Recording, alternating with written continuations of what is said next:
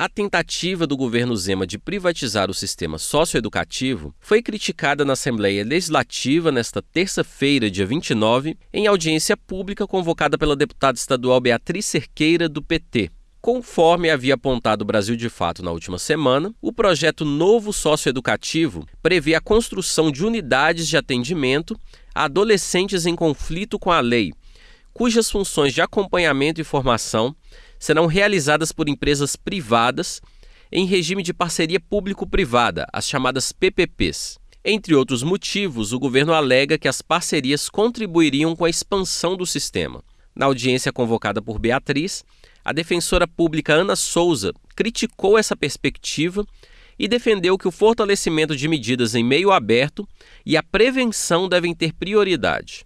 E nós temos visto com muita frequência redes muito fragilizadas, sabe, é, deputada Beatriz? Redes do município que dizem não ter condição de receber novamente o adolescente que vem cumprir medida em Belo Horizonte. Acho que nós não podemos avançar na discussão de aumento de vaga de meio fechado, sem falar do fortalecimento das, das, das, das medidas em meio aberto, sem falar dos programas de prevenção, deputada Beatriz, que também estão sendo sucateados e desidratados ao longo do tempo e fazem um trabalho importantíssimo, porque é um trabalho feito no território. Esse trabalho precisa ser valorizado. Esse trabalho, é, esse, esse, esse trabalho precisa receber investimento efetivo, real. A gente precisa trabalhar com o adolescente na realidade dele. Em entrevista ao Brasil de Fato, na última semana, Hugo Barbosa de Paulo, diretor executivo do Sindi Públicos, o Sindicato dos Trabalhadores no Serviço Público de Minas Gerais, avaliou que a proposta não traz nenhuma inovação ao setor. Eu tenho 17 anos que trabalho dentro do sistema socioeducativo do Estado de Minas Gerais e o que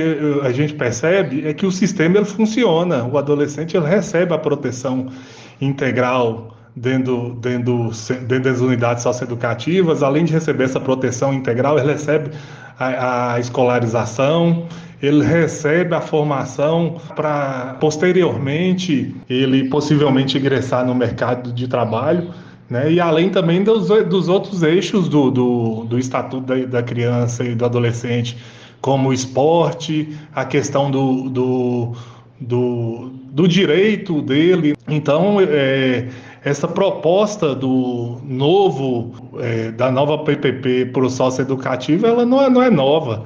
E aí a gente tem que questionar a quem interessa essa passagem do sistema socioeducativo hoje que funciona sob a direção do Estado para uma parceria público-privada. A quem interessa isso financeiramente?